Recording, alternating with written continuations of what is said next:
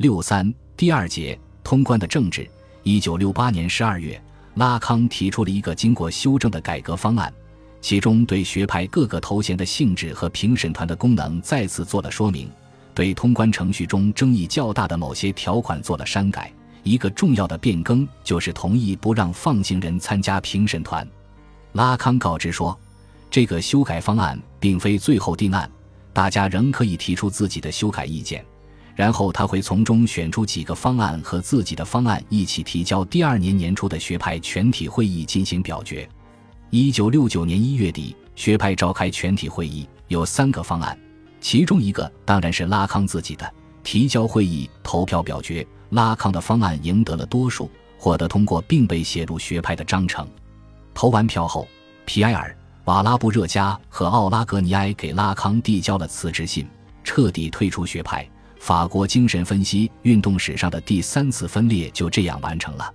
三次分裂都与精神分析主体所处的莫比乌斯带有关，且引发三次分裂的焦点都集中在精神分析的培训问题上。只是这一次，拉康不再是受到驱逐的一方，他好像永远都是胜利者。皮埃尔·瓦拉布热加、奥拉格尼埃等退出学派后。伙同一批以女性为主的第四代分析家组成了一个新的精神分析组织——第四小组，又称法语精神分析组织。从名称可以看出，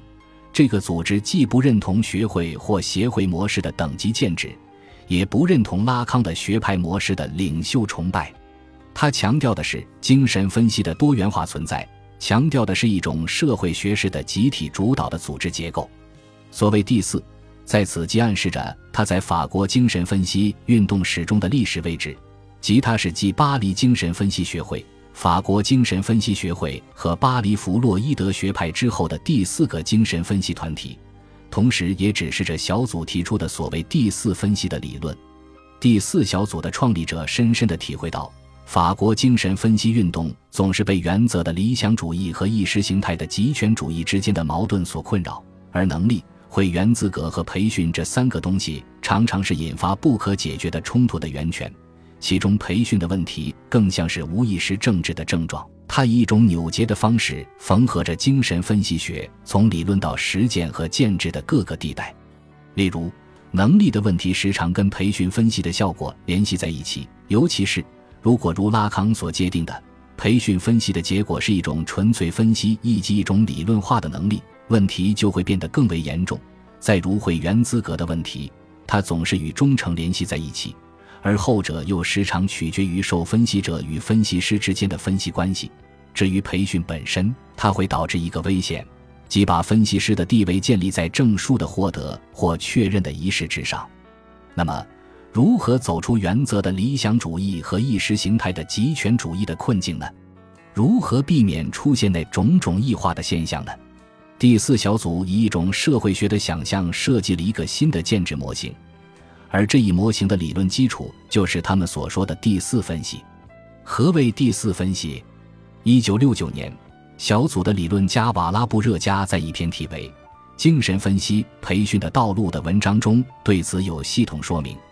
瓦拉布热加批评拉康的纯粹教学分析或培训分析的理想是一种纯洁派精神分析。他强化了一种三角结构关系，即正在接受分析的病人或受分析者、分析师和分析师的分析师之间的关系。而实际上，在培训分析的情境中，还存在一个重要的维度，那就是传统的监督分析师或控制分析师的位置。瓦拉布热加把这一位置的分析称作第四分析。他说：“第四分析下面会看到，它与古典的控制分析有很大的不同，可以说就是一种培训程序。”因为确切的讲，培训分析总是在四个参照点上同时实施的，故而有必要赋予那些盲区的分析、那些含有倾向性的曲折变化的区域的分析一种特权，以此去定位在四个参照点当中循环往复的无意识移情。因而，多维参照这个词在这一语境中也并非不着边际。可以看出。